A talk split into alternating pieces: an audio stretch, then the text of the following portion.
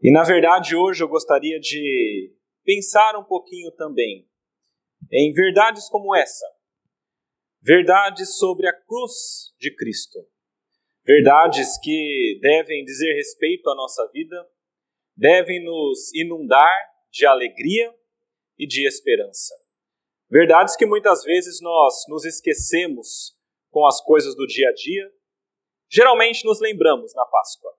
Mas nessa Páscoa está um pouco diferente ainda, nesse tempo de coronavírus.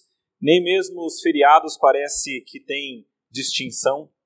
E muitas vezes nos esquecemos daquilo que é tão importante e tão necessário.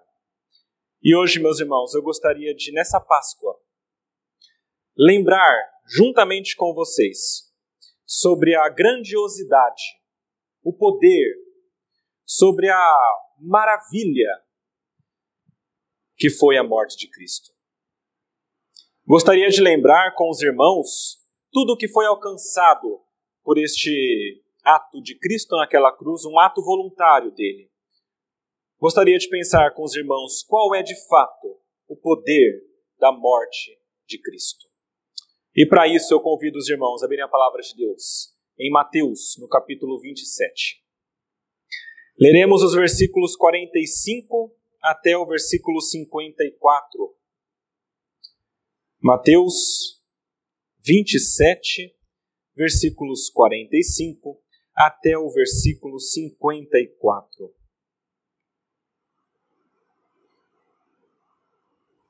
Diz assim a palavra de Deus. A partir do meio-dia, houve trevas sobre toda a terra até as três horas da tarde. Por volta de três horas da tarde, Jesus clamou em alta voz, dizendo: Eli, Eli, lema sabachthani. Isso quer dizer: Deus meu, Deus meu, por que me desamparaste? Alguns dos que estavam ali ouvindo isso diziam: Ele chama por Elias. E logo um deles correu a buscar uma esponja e, tendo-a embebido em vinagre e colocado na ponta de um caniço, deu-lhe de beber. Os outros, porém, diziam: Espere, vejamos se Elias vem salvá-lo. E Jesus, clamando outra vez em alta voz, entregou o Espírito. Eis que o véu do santuário se rasgou em duas partes, de alto a baixo. A terra tremeu e as rochas se partiram. Os túmulos se abriram e muitos corpos de santos já falecidos ressuscitaram e saindo dos túmulos depois da ressurreição de Jesus, entraram na Cidade Santa e apareceram a muitos.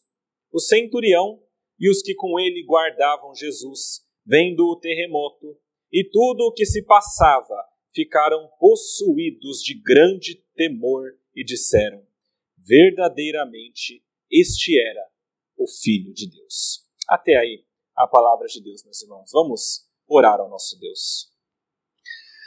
Senhor nosso Deus, nós lemos a Sua palavra e pedimos, Pai, neste momento, que o Senhor nos instrua por meio dela. Mostre-nos, Pai, a verdade. Alimenta-nos, Pai. Ilumina-nos com o Teu Espírito Santo, para que nós possamos compreendê-la. E compreendendo a Sua palavra, que nós possamos ter uma vida mais digna do Senhor. Dá-nos essa graça, pedimos, em nome de Jesus. Amém. Meus irmãos, esse texto, se vocês perceberam, ele fica lá no finalzinho deste relato da morte de Cristo. Na verdade, todo o contexto aqui é da crucificação de Jesus. Ele já foi traído por Judas, ele já foi negado por Pedro, ele já foi condenado pelos judeus, Barrabás já foi solto, Pôncio Pilatos já lavou as mãos, e aqui já chegou no ponto que ele já está pregado naquela cruz e pronto para os momentos finais da sua vida. E nesses momentos finais da vida de Cristo, a palavra de Deus nos traz ensinamentos preciosos e importantes acerca do poder da morte de Cristo. E eu gostaria de olhar para este texto pensando no poder da morte de Cristo e entender com os irmãos que a morte de Cristo é poderosa para três coisas. Primeiro, a morte de Cristo é poderosa para pagar uma dívida impagável. Em segundo lugar, a morte de Cristo é poderosa para nos dar acesso a um Deus que é inacessível. E a morte de Cristo é poderosa para dar vida ao que está morto. Essas são as três verdades sobre a morte de Cristo que eu gostaria de relembrar hoje os irmãos. A primeira delas, então, meus irmãos, é que a morte de Cristo é poderosa para pagar uma dívida que é impagável. Se vocês olharem no versículo 45 até o versículo 49, tem este tempo inicial dessa morte de Cristo que está ocorrendo aqui. E esse texto começa falando sobre uma treva ou, ou, ou um tempo de escuridão muito grande que aconteceu nesse momento. Mas antes de explicar o que significa essa escuridão, guarde aí a escuridão, eu queria lembrar aos irmãos de uma verdade importante da palavra de Deus. E sem essa verdade a gente não compreende exatamente o que está acontecendo aqui. E a verdade bíblica que é importante de nós lembrarmos aqui é que o salário do pecado é a morte eterna. Meus irmãos, desde o início, desde Gênesis, desde o Éden, nós sabemos que a desobediência a Deus, isso resultaria em morte. Nós sabemos que Deus já deu uma ordem para Adão e Eva, dizendo para os dois que não deveriam comer daquela árvore do conhecimento do bem e do mal. E Deus diz muito claramente: quando vocês comerem dela, certamente vocês irão morrer. E de fato, nós sabemos da história que Adão e Eva, quando ouvem isso, parece que eles vão obedecer, mas um tempinho depois a serpente os engana e eles de fato desobedecem e comem daquele fruto. E então, naquele momento, a palavra nos mostra que eles são mortos, não fisicamente, mas espiritualmente.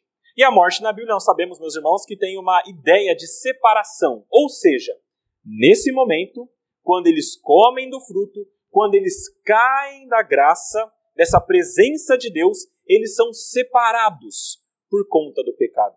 E desde então, não só Adão e Eva, mas todos nós somos pecadores. Paulo é muito claro quando diz que todos pecaram e carecem da glória de Deus. E não somente alguns, mas todos. É certo, meus irmãos, que muitas vezes nós pensamos que não somos tão, não somos tão pecadores assim. Muitas vezes pensamos que tem gente que é pior do que nós, e é verdade, tem gente que olhamos e humanamente falando parece que são terríveis. Mas a palavra é muito clara. Todos nós somos pecadores. Em algum ponto de nossa vida, nós cometemos pecado. E quando falamos que não cometemos, a palavra diz que nós estamos mentindo. 1 João capítulo 1, versículo 8 diz: Se dissermos que não temos pecado nenhum, a nós mesmos nos enganamos, e a verdade não está em nós. Meus irmãos, nós somos pecadores. E como os pecadores que nós somos, nós merecemos essa morte que já foi designada lá no início, em Adão e Eva. É por isso que Paulo diz também no Novo Testamento que todos pecaram, carecem da glória de Deus e que o salário do pecado é a morte. Romanos 6, versículo 23. Ou seja, todos aqueles que pecam, todos aqueles que cometem algum tipo de desobediência contra Deus merecem um salário que, segundo a Bíblia, segundo a Bíblia, é a morte. E a morte espiritual, que nós nascemos já com ela por conta de Adão, a morte física, que é aquela que nós chegamos ao final da vida, vivemos um tempo e depois morremos, e a morte eterna, que é aquele momento em que aqueles que estão sem Deus passarão a eternidade no inferno. Meus irmãos, essa é a verdade bíblica que nós precisamos, primeiramente, entender para que nós consigamos compreender melhor esse texto. Porque esse texto nos mostra que logo no início, no versículo 45, do meio-dia até as três horas da tarde, houve um período longo de trevas. O que seriam, meus irmãos, essas trevas? Primeira coisa que eu queria que nós entendêssemos é que essas trevas não eram algo normal, algo corriqueiro, uma coisa natural que aconteceria. Não parece ser isso. Parece que são trevas sobrenaturais. Nem mesmo um tipo de eclipse. Não poderia ser uma eclipse porque o período em que isso está acontecendo é um período de lua cheia e não um período de lua nova. Lua nova seria aquele momento em que é possível uma eclipse. E aqui nesse momento é de lua cheia. Meus irmãos, quando acontecem essas trevas, nessa região ou por toda a região em que ela se estendeu, foi algo sobrenatural. porque não poderia ter sido uma eclipse, porque foi um tempo exato. É interessante porque começa ao meio-dia e acaba quando Cristo morre, às três da tarde, exatamente, uma coincidência impressionante, e foi um período durante, a, a, durante o qual tinha mais sol no céu, que é do meio-dia até as três. Então, nesse tempo, onde nós esperaríamos que tivesse mais sol e mais luz, alguma coisa aconteceu sobrenaturalmente que trouxe trevas durante essas três horas. Meus irmãos, essas trevas que estiveram sobre Cristo neste momento, elas apontavam, primeiro, para o julgamento de Deus. Há vários momentos, meus irmãos, em que a palavra aponta para o julgamento de Deus e para as trevas sendo um sinal desse julgamento. Tenho vários textos, mas eu vou ler apenas dois para os irmãos. O primeiro deles está em Amós, capítulo 5, versículo 20.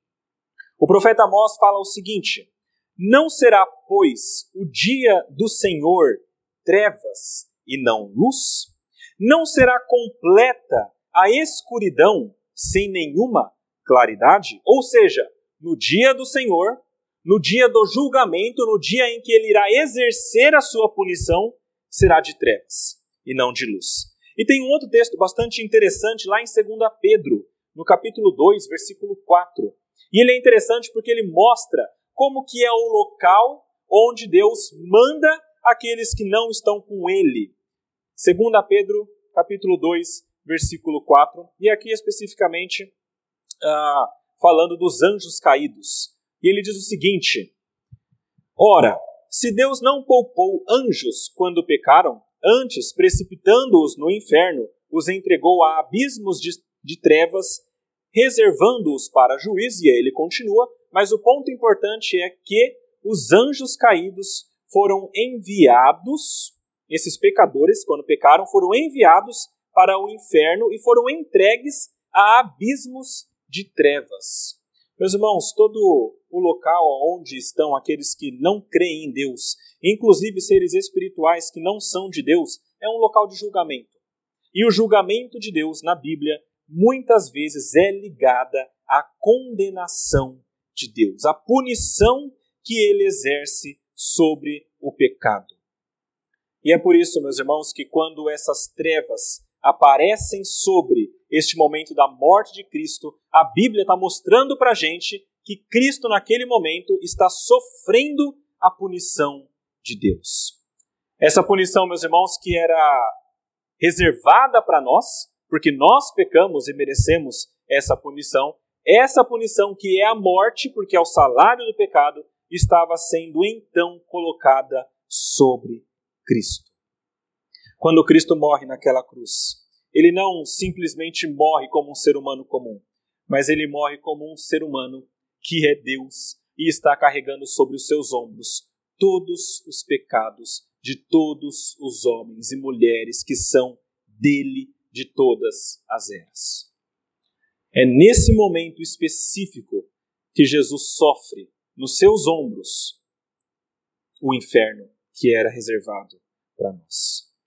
É por isso, meus irmãos, que quando Paulo fala sobre o salário do pecado, ele diz que é a morte, mas ele continua dizendo que o dom gratuito de Deus é a vida eterna em Cristo Jesus, nosso Senhor.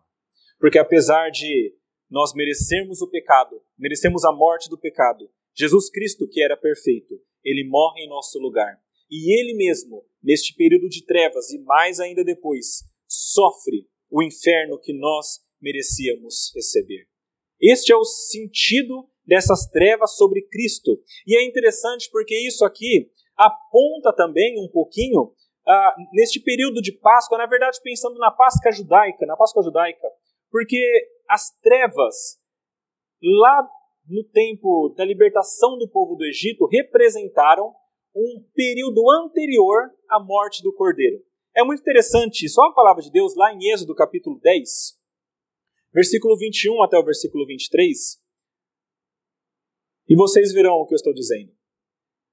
As trevas apontam sim para a condenação de Deus, para o juízo, e também apontam para a morte do cordeiro. Êxodo capítulo 10, versículo 21 a 23 fala assim: Então disse o Senhor a Moisés: Estende a mão para o céu e virão trevas sobre a terra do Egito, trevas que se possam apalpar.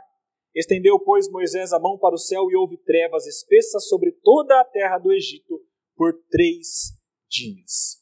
Meus irmãos, é muito interessante nós observarmos como que é relacionado um texto com o outro, porque as trevas foram uma das nove, das dez pragas, e ela foi a nona praga, a praga anterior à morte dos primogênitos. Durante este tempo de trevas, que foi uma das pragas, passou três dias. E depois de três dias, Deus então envia a décima praga.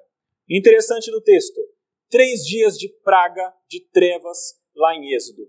E aqui nós temos três horas de trevas anterior à morte de Cristo.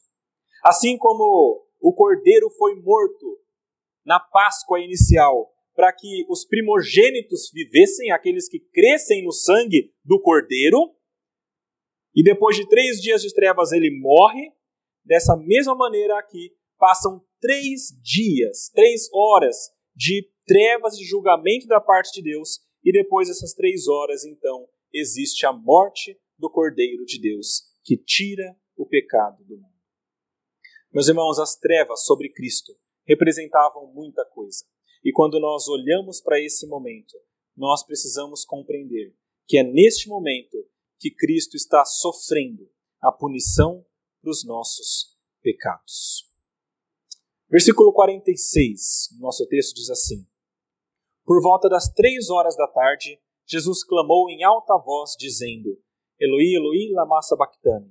Isso quer dizer: Deus meu, Deus meu, por que me desamparaste? Depois dessas três horas, Jesus finalmente chega ao seu momento final e ele clama ao Senhor dizendo isso: Deus meu, Deus meu, por que me desamparaste? E isso aqui aponta para um outro aspecto importante da morte de Cristo e do, e do trabalho que Jesus fez neste mundo. Nós lemos aqui neste culto Salmo 22, e é de lá que vem esse texto. Salmo 22, versículo 1 diz: Deus meu, Deus meu, por que me desamparaste?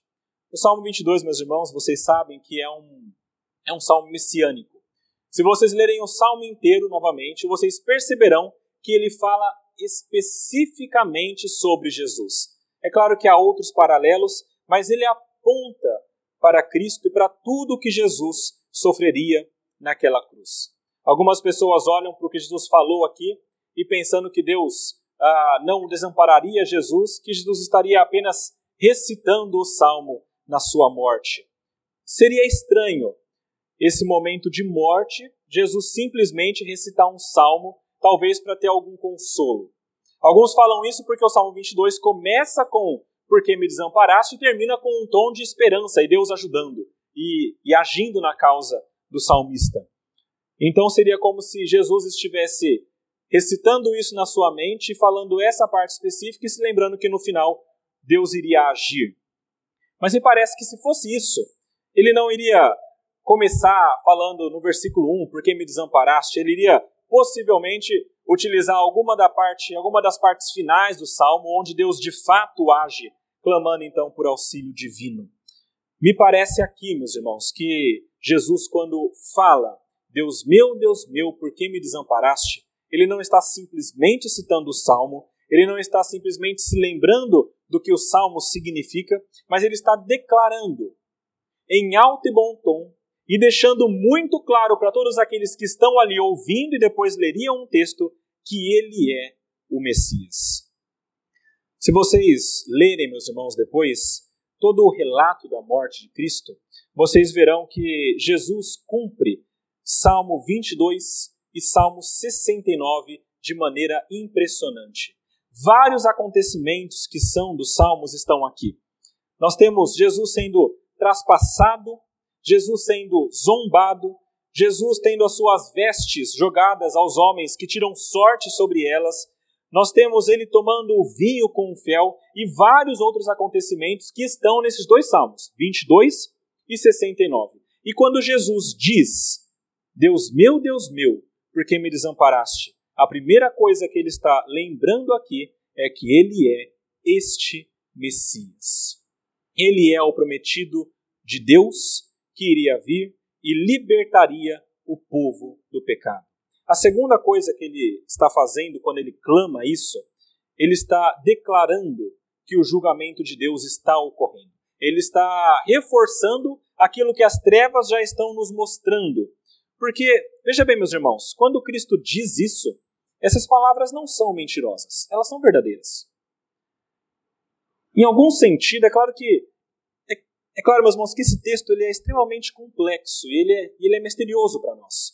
Porque ele mostra Jesus, que é homem e que é Deus, em um momento específico da vida de extrema uh, intensidade de dor, dizendo que Deus, de alguma maneira, está desamparando ele, ou está uh, uh, se esquecendo dele, ou se virando dele. Essa é a ideia. E como que a gente pode compreender isso nesse texto? Meus irmãos, me parece que nesse momento, apesar de ultrapassar a nossa compreensão humana, de uma certa maneira, Deus de fato está abandonando, ou de fato está fazendo com que o seu filho, por aquele momento, não recebesse o seu favor. Me parece que essa é a ideia aqui. E por motivos que são bíblicos, me parecem bíblicos. O primeiro deles é que Deus não pode ah, coexistir e olhar para o mal e para o pecado. Lá em Abacuque 1, versículo 13, por exemplo, está escrito que Deus é tão puro de olhos que não pode ver o mal e a opressão não pode contemplar. Deus é tão puro de olhos que não pode ver o mal e a opressão não pode a contemplar. Então, este Deus, ele é tão santo que ele não pode nem mesmo olhar para aquilo que é impuro, pelo menos essa é a ideia. Ou então no Salmo, capítulo 5, versículo 4, onde diz que ah, contigo não subsiste o mal. No Salmo 5, versículo 4, o salmista diz que com Deus não subsiste o mal. Meus irmãos, pensem bem. Se este Deus é tão santo que o mal e o pecado não pode coexistir com ele, de que maneira ele teria então condições de neste momento continuar nessa comunhão perfeita? Eu sei, meus irmãos, é difícil de nós compreendermos bem isso, ultrapassa a nossa condição humana, mas ah, me parece que nesse momento específico Deus de fato ah, coloca Jesus Cristo em uma situação de abandono da sua parte. E isso tudo diz respeito a este tempo em que ele estava carregando sobre ele os pecados dos homens. Jesus Cristo ele é perfeito e sem pecado. E é claro que nessa situação ele tem comunhão perfeita com o Pai. Mas nós lemos em Isaías 53, por exemplo, que Jesus levaria sobre ele as transgressões dos homens. Isaías 53, versículos 4 e 5 fala que ele tomou sobre si as nossas enfermidades e as nossas dores levou sobre si. E veja que no versículo 5 fala que ele foi traspassado por nossas transgressões e moído por nossas iniquidades. Outros textos mostram isso também. Por exemplo, 2 Coríntios capítulo 5, versículo 21. 2 Coríntios 5, 21 fala o seguinte: Aquele que não conheceu o pecado, ele o fez pecado por nós, para que nele fôssemos feitos justiça de Deus. Meus irmãos, de alguma maneira, naquela cruz, nesse momento, Jesus estava carregado com todos os pecados daqueles que são dele. E estando nessa situação, ele clama a Deus e diz: Deus meu, Deus meu, por que me desamparaste?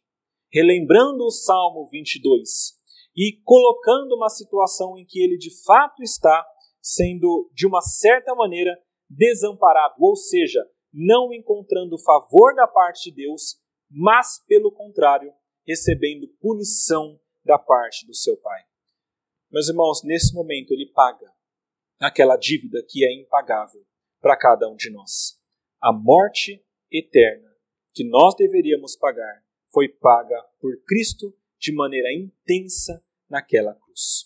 Quando ele morre ali, ele de fato paga tudo aquilo que nós deveríamos pagar a Deus. versículo 47, diz o seguinte: Alguns dos que estavam ali, ouvindo isto, diziam: Ele chama por Elias. E logo um deles correu a buscar uma esponja e, tendo-a embebido em vinagre, colocando na ponta de um caniço, deu-lhe de beber. Os outros, porém, diziam: Espere, vejamos se Elias vem salvá-lo. Meus irmãos, eu vejo isso aqui como ah, o ápice da maldade humana. Jesus estava naquele momento sofrendo todos os pecados da humanidade, dos que são dele, e clamando a Deus, Deus meu, Deus meu. E nesse momento, então, os homens, de uma maneira que só o ser humano consegue fazer, zombam de quem estava padecendo naquela cruz. Veja que Eli, é, que foi dito por Cristo, de fato é similar ao nome Elias. E em outras formas de falar isso aqui também parece ainda mais. É possível que alguns homens de fato tenham confundido. E quando Jesus falou Eli, Eli, lama sabachthani, eles tenham entendido. Ele está clamando por Elias, para que Elias venha e o salve. E isso, de uma certa maneira, sendo algo zombeteiro, porque aquele que diz que é filho de Deus estaria pedindo ajuda então para Elias. Vamos ver se esse Elias então vem salvá-lo, ah, mesmo porque eles tinham essa crença mesmo de que os irmãos sabem que Elias, quando ele foi ah, morto, na verdade não foi morto, ele foi elevado, mas nesse momento ele, ele não sofreu uma morte como os seres humanos normalmente sofrem. E por esse motivo havia uma crença de que Elias de fato poderia vir de algum local e ajudar aqueles que estivessem em necessidade, especialmente aqui Cristo naquela cruz. Mas uh, ele, Elias não veio de fato e os, e os homens estavam pensando que isso poderia acontecer. Alguns comentaristas olham para isso dizendo que isso não foi uma confusão de nomes e que na verdade foi apenas zombaria deles. Os soldados entenderam sim o que Jesus estava falando, entenderam qual era qual eram as suas palavras e ainda assim zombaram de Cristo pelo simples motivo de querer zombar de Jesus. Um dos soldados nesse momento ele resolve dar um caniço ou, ou dar com um caniço uma esponja com vinagre para Jesus. Vinagre aqui, meus irmãos, na verdade é um, é um vinho bem ralo, bastante diluído, que os soldados bebiam e também alguns trabalhadores, e, e era muito bom para matar a sede. Tá? Então era muito comum isso existir de fato. Então, quando ele faz isso, é possível que tenha sido um sinal de misericórdia por conta por parte do soldado. Alguns ainda dizem que era para estender um pouquinho ao sofrimento de Jesus. Mas então ele pega aquilo, coloca em um caniço, que é um pedaço de cana, e dá na boca de Cristo aquela esponja com vinagre.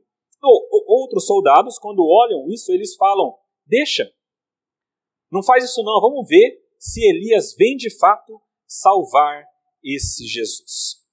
Meus irmãos, nestes relatos aqui do versículo 47 40, até o 49, a gente vê como que Cristo foi zombado, escarnecido e também vítima da maldade humana até o final da sua vida.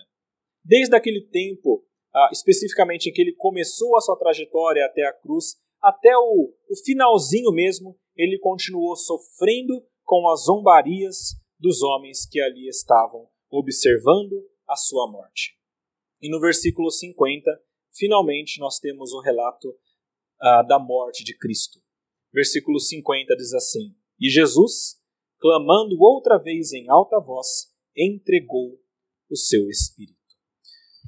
Meus irmãos, neste momento, nós temos mais um sinal e mais uma demonstração do poder que Jesus tem.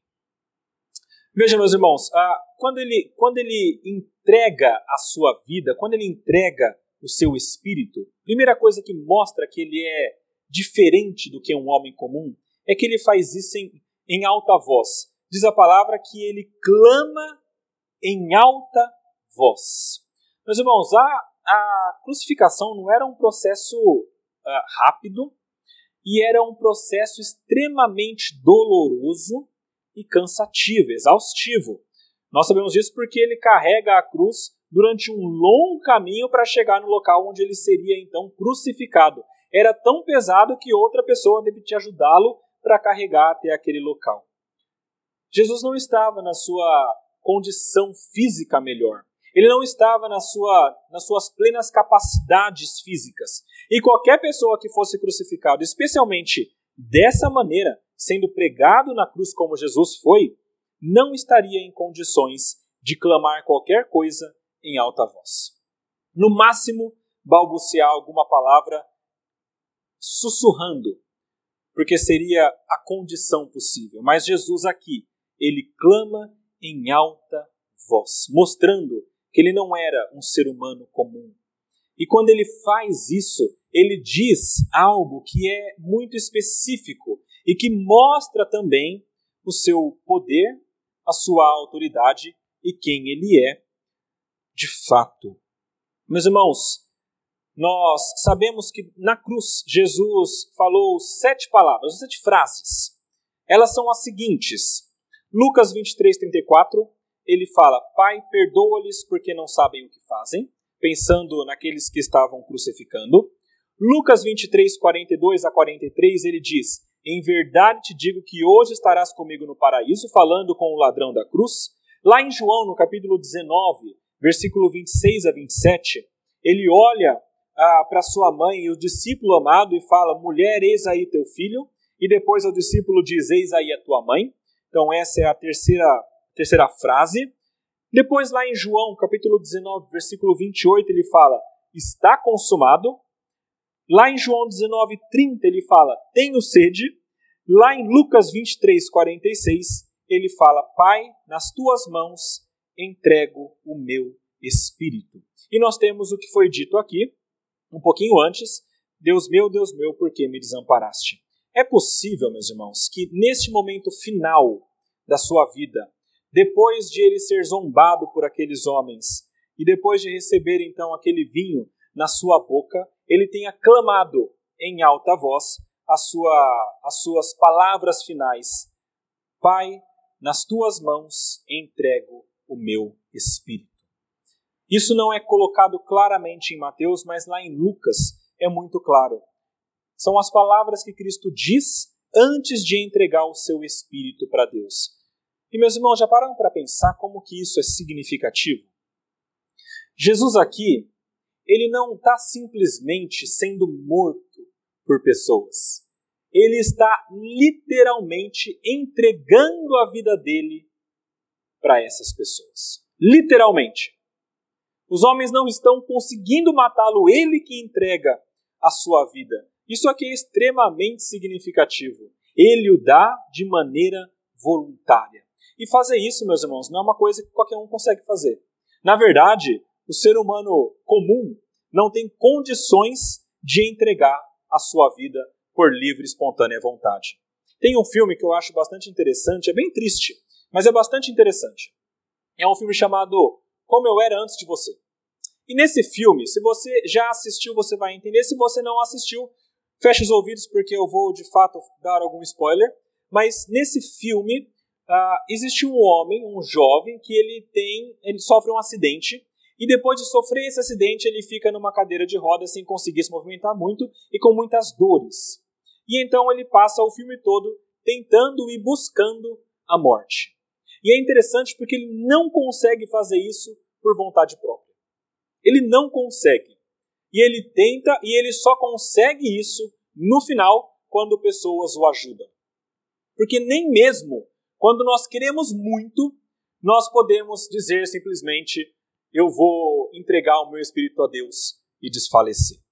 Isso aqui somente quem tem poder de fato para isso. João capítulo 10, versículo 17 e 18. Diz assim a palavra de Deus. É Jesus falando: O Pai me ama, porque eu dou a minha vida para a reassumir. Ninguém a tira de mim. Pelo contrário, eu espontaneamente a dou. Tenho autoridade para entregar e também para reavê-la. Meus irmãos, Jesus Cristo, ele era Deus e homem. E esse fato da morte dele naquela cruz mostra isso claramente para nós. Naquele momento, um ser que é perfeito assume nele os pecados de todos aqueles que são dele. Então, Deus na sua justiça, derrama o cálice da sua ira sobre Cristo, demonstrado por aquelas trevas, demonstrado pelas palavras dele na cruz: Deus meu, Deus meu, por que me desamparaste?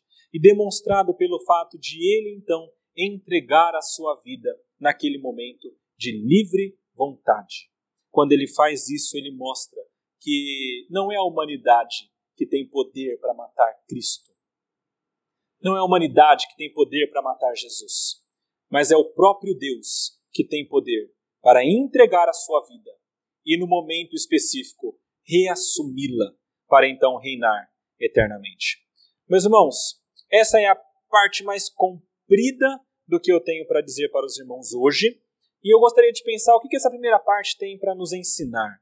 Primeiro, meus irmãos, o salário do pecado foi pago. O salário do pecado, a, a, que a morte já foi paga. Essa dívida que era impagável para nós, porque seria a morte eterna, teríamos de passar a, a nossa morte eternamente pagando essa dívida, foi paga por Deus, pelo próprio Filho que entregou a sua vida naquele local. Se ele já fez isso, entenda uma coisa: ele não irá cobrar novamente de você. Se ele já pagou o preço do pecado, que é a morte, naquela cruz, ele não irá cobrar de novo de você. Porque Deus não cobra nada em duplicidade, porque ele é justo. Significa que se você de fato creu em Cristo, que se você de fato teve seus pecados colocados naquela cruz, você já foi perdoado. E se isso realmente aconteceu, você não será, de maneira nenhuma, em hipótese alguma, cobrado novamente destes pecados cometidos. E isso aqui é importante, meus irmãos, por quê? Primeiro, para que entendamos que a salvação é para sempre. Uma vez que nós fomos salvos, nós somos, de fato, perdoados e eternamente perdoados. Já foi pago por Cristo. Segunda coisa, porque muitas vezes, e em muitas igrejas acontece isso, existe aquela fala de que alguém está sofrendo punição da parte de Deus por conta de pecados que estão cometendo. Ou seja, um crente, e o crente cai, eventualmente, e quando ele cai, pessoas dizem que ele está cumprindo ou pagando o pecado que ele cometeu. Meus irmãos, se fosse pagar o pecado, seria só com a morte. E isso Cristo já fez. Não existe possibilidade de Deus, na justiça dele, por conta de um pecado que você comete, pesar a mão de forma punitiva pelo seu pecado, cobrando novamente o salário da, que é a morte.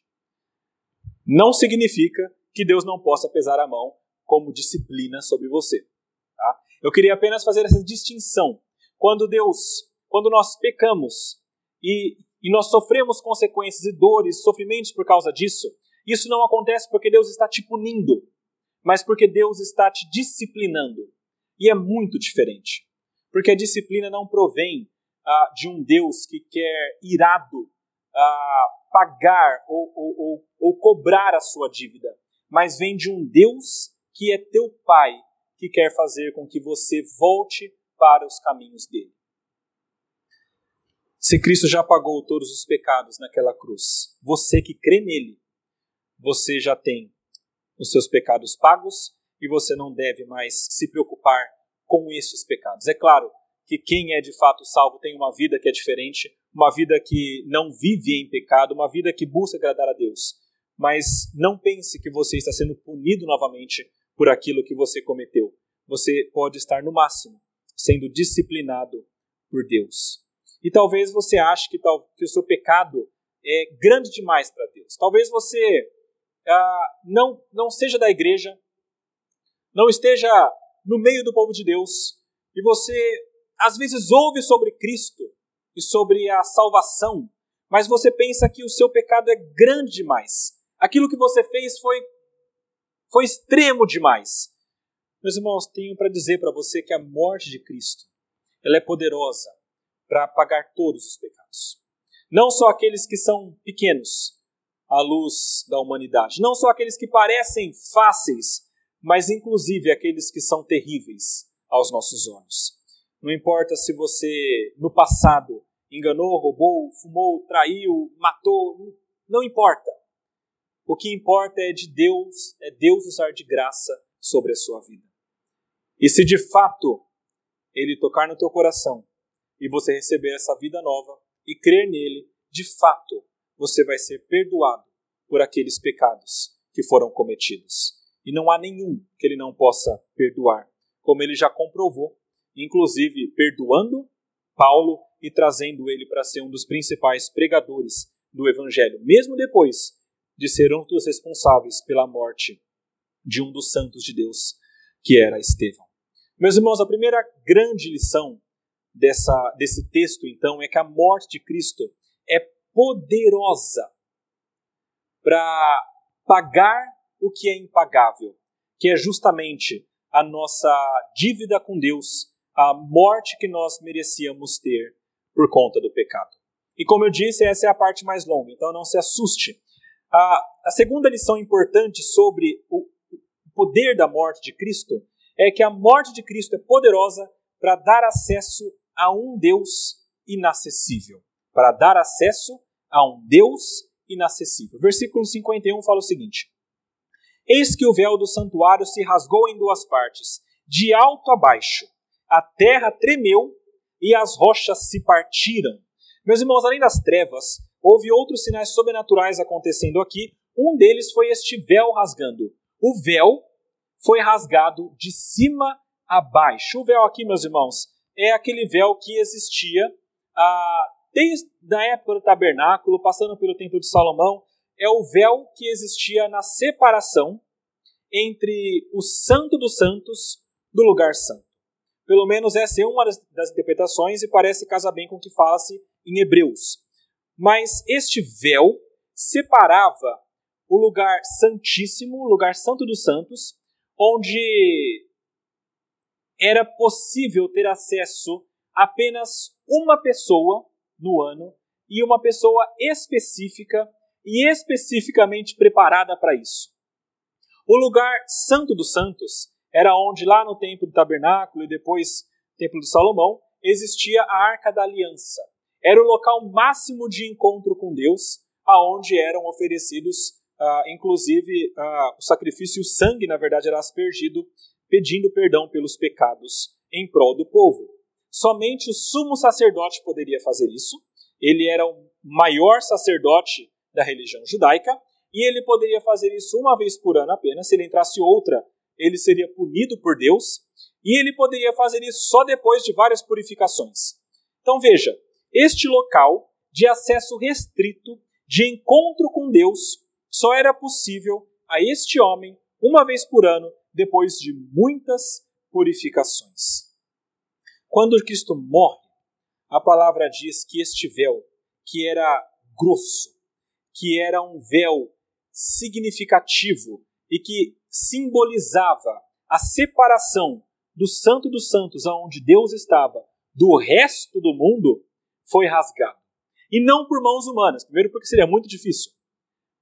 Em segundo lugar, porque ele foi de cima a baixo.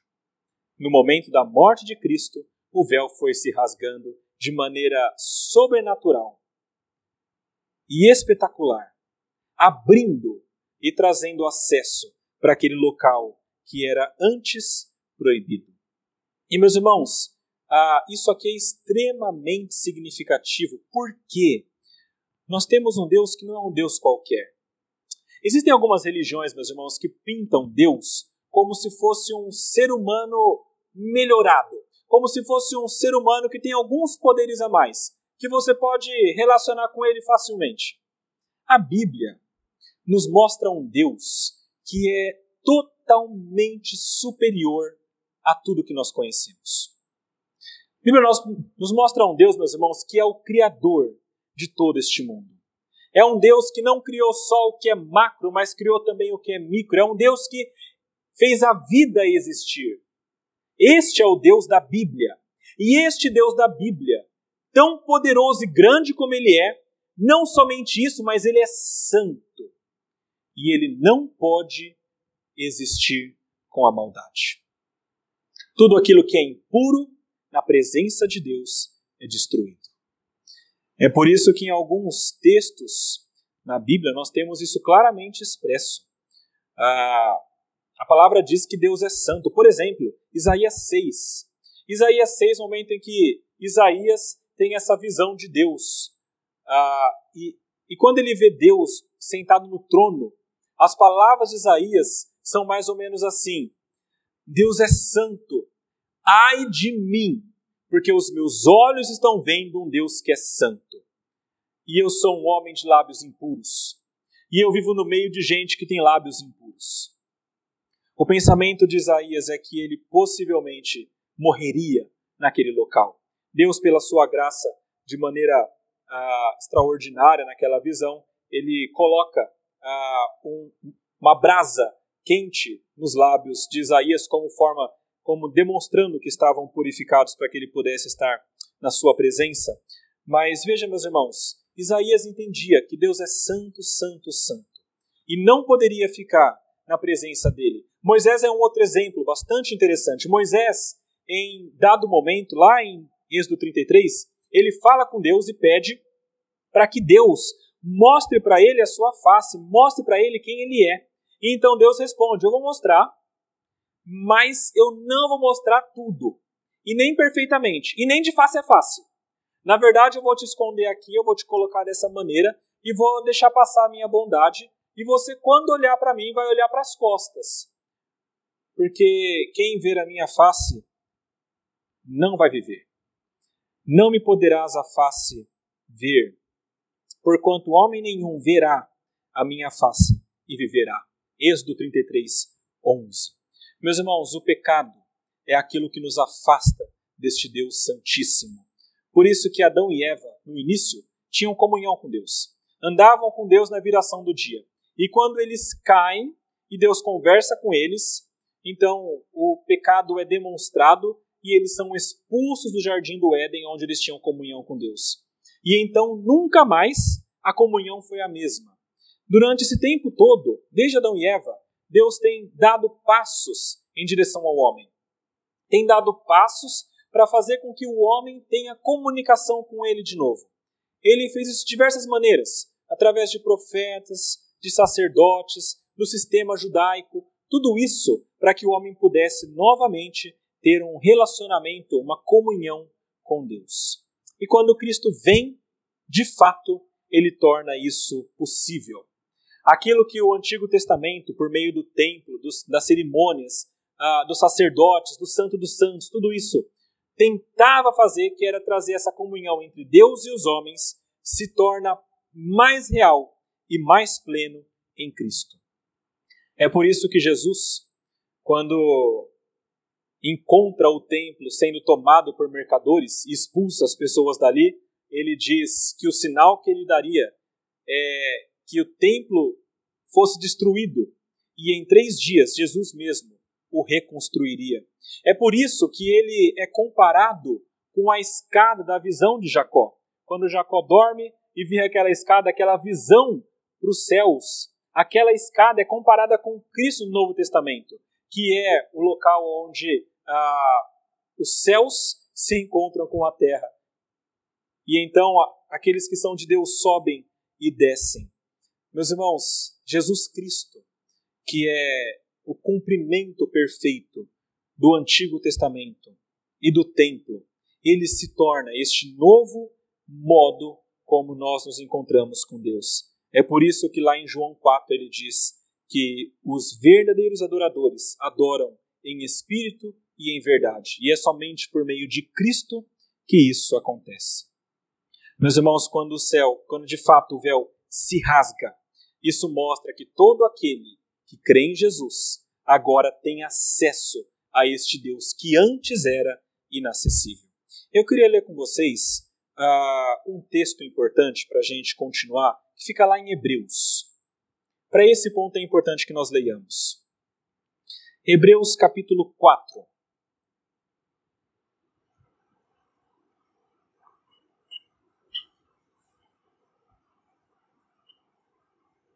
Versículos 14 a 16. Diz assim a palavra de Deus: Tendo, pois, a Jesus, o Filho de Deus, como grande sumo sacerdote, que penetrou os céus, conservemos firmes a nossa confissão. Porque não temos sumo sacerdote que não possa compadecer-se das nossas fraquezas. Antes, foi ele tentado em todas as coisas a nossa semelhança, mas sem pecado. Acheguemo-nos, portanto, confiadamente junto ao trono da graça, a fim de recebermos misericórdia e acharmos graça para socorro em ocasião oportuna. A chegar-se ao trono da graça só é possível porque Cristo fez rasgar este véu. Passe um pouquinho para frente, capítulo 6 de Hebreus, versículo 17 até o versículo 20. Está escrito o seguinte: Deus, quando quis mostrar mais firmemente aos herdeiros da promessa a imutabilidade do seu propósito, se entrepôs com juramento, para que, mediante duas coisas imutáveis nas quais é impossível que Deus minta, forte alento tenhamos nós. Veja agora, nós que já corremos para o refúgio, a fim de lançar mão da esperança proposta, a qual temos por âncora da alma segura e firme, que penetra além do véu, onde Jesus, como precursor, entrou por nós tendo se tornado sumo sacerdote para sempre, segundo a ordem de Melquisedeque. Meus irmãos, o texto é claro. Cristo adentrou o véu, e por meio deste caminho aberto por Cristo, nós podemos também adentrar juntamente com Ele. E este mesmo Cristo está lá, oferecendo as suas, a, a, sua, o seu, a sua função de intercessor diante do Pai. Depois leiam também em casa Hebreus 10, 19 a 22, também que fala especificamente sobre isso. Meus irmãos, segunda coisa importante aqui, a morte de Cristo é poderosa para te dar acesso a um Deus que é inacessível. Como eu disse, tem muitas religiões criadas por homens que pintam um Deus que é muito simplesmente acessível, muito facilmente acessível, e existem muitas religiões mostrando como que o homem procura e busca encontrar este Deus. Meus irmãos, só é possível nós encontrarmos Deus por meio de Cristo. Só é possível que nós encontremos Deus quando Ele mesmo nos mostra o caminho e nos leva até Ele. E a terceira coisa importante sobre a morte de Cristo e o poder dela, e aqui mais curto ainda, eu não sei porquê, mas esse sermão ficou dessa maneira, mais longo, médio mais curto, cada parte. A morte de Cristo é poderosa para dar vida ao que está morto. A morte de Cristo é poderosa para dar vida ao que está morto. Essa aqui, essa é a parte mais complexa de ser compreendida e explicada desse texto. Diz o seguinte, versículo 51 no finalzinho fala: A terra tremeu e as rochas se partiram. Os túmulos se abriram, e muitos corpos de santos já falecidos ressuscitaram. E saindo dos túmulos depois da ressurreição de Jesus, entraram na cidade santa e apareceram a muitos. O centurião e os que com ele guardavam Jesus, vendo o terremoto e tudo o que se passava, ficaram possuídos de grande temor e disseram: Verdadeiramente este era o Filho de Deus. Meus irmãos, como eu disse, é, essa parte é bastante complexa, mas é, é possível nós compreendermos algumas coisas sobre ela. Primeiro, quando aparece esse tremor, o tremor aparece em alguns momentos na Bíblia mostrando Deus agindo. Por exemplo, quando Deus fala com Moisés lá no monte, há um grande tremor de terra. Ou, por exemplo, quando ah, Paulo e Silas são libertos da prisão a terra treme e eles são libertos. Deus está agindo. Quando, por exemplo, a igreja perseguida ora ao Senhor e Deus enche aqueles homens de, uh, do Espírito Santo e de coragem, intrepidez. Diz que quando eles terminam a oração, o local é estremecido, também treme, e Deus então faz essas coisas por eles. Quando aparece esse tremor de terra, muitas vezes é Deus agindo de alguma maneira. E nesse momento, Deus está fazendo com que a terra trema para demonstrar que algo ele está também realizando. E quando essa terra treme, as rochas são fendidas e veja, diz que túmulos são abertos. Os túmulos que estavam fechados são abertos e ali dentro havia pessoas mortas, mais especificamente santos, pessoas que eram de Deus. Isso é importante porque os túmulos não abriram por acaso. Foi Deus abrindo estes túmulos. E quando ele faz isso, ele, ele, ele demonstra que ele quer fazer alguma coisa com estes santos. E no final do versículo 52 diz que estes santos já falecidos ressuscitam. Meus irmãos, esse aqui é o ponto de maior dificuldade. Por quê? A gente sabe que Mateus está narrando um fato histórico. Isso que realmente aconteceu. De fato, os túmulos abriram e pessoas ressuscitaram. A grande questão que nós nos perguntamos aqui é, é quem são esses santos? Se essa ressurreição foi aquela que Cristo também recebeu, a ressurreição com o corpo glorificado, e quando exatamente que isso aconteceu? Meus irmãos, é, eu não tenho essas respostas todas porque a Bíblia não dá. Nós não sabemos quem são os santos, nem quantos foram, nem o momento exato em que eles foram ressuscitados, uh, e não sabemos exatamente se eles foram revividos e morreram de novo depois, ou se eles ressuscitaram em corpo glorificado e foram para o céu depois, que é uma das possibilidades defendidas por alguns comentaristas. Eu vou dizer o que eu penso. Eu entendo, meus irmãos, que possivelmente estes santos foram ressuscitados e não foi no momento da morte de Cristo, mas da ressurreição de Cristo. Se vocês olharem aqui no versículo 53, diz que depois da ressurreição de Jesus aconteceu alguma coisa. E nesse sentido eu entendo que foi depois da ressurreição de Cristo que estes ah, santos realmente voltaram à vida. Então, quando houve a morte, o chão estremeceu, as tumbas se abriram, e então, na ressurreição de Cristo, estes santos teriam voltado à vida. E isso por um motivo muito simples. 1 Coríntios capítulo 15, versículos 20 a 21, nos fala que Jesus é a primícia dos que dormem. Ele é o primeiro a ressuscitar e depois dele viriam outros. Isso nos faz crer que possivelmente Jesus tenha ressuscitado e depois da sua ressurreição, então estes outros santos também ressuscitaram, sendo Jesus o primeiro e estes outros, ah, alguns escolhidos por Deus para ressuscitar também. Possivelmente eu entendo que não foram ressuscitados em glória como Jesus, nessa ressurreição ah, perfeita e plena que nós teremos no último dia, porque eu entendo que essa ressurreição será apenas no último dia. Mas me parece que aqui foi mais ou menos que aconteceu com Lázaro e outras pessoas também. Ressuscitaram e voltaram a morrer depois. Então me parece que isso foi o que aconteceu aqui. Mas, meus irmãos, tudo isso ah, não é o mais central. O mais central para nós é entendermos o significado disso. Quando santos saem do seu túmulo e novamente com vida vão até Jerusalém, isso mostra o poder de Jesus Cristo, em não somente nos dar a salvação como nós entendemos, não somente de mudar nossas vidas, mas de reverter a morte totalmente. Meus irmãos, a obra de Cristo é poderosa para dar vida, inclusive àquele que está morto.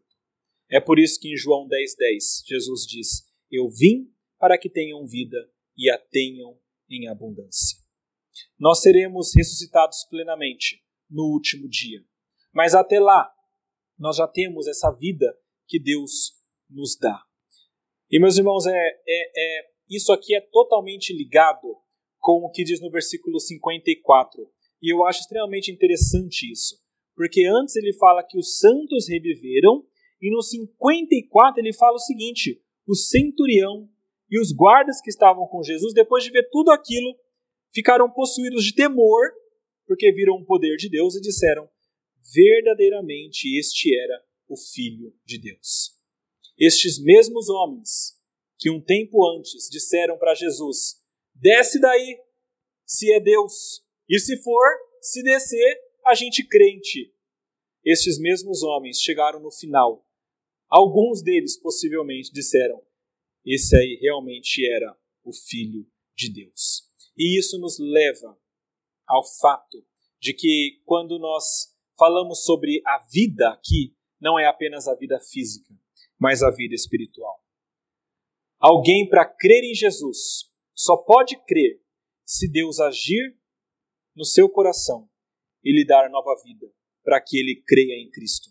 É por isso que lá em Efésios 2 diz: Ele vos deu vida, estando vós mortos nos vossos delitos e pecados. E mais para frente, versículo 3: Éramos por natureza filhos da ira, como também os demais. Mas Deus, sendo rico em misericórdia, por causa do grande amor que nos amou, e estando nós mortos nos nossos delitos, nos deu vida juntamente com Cristo.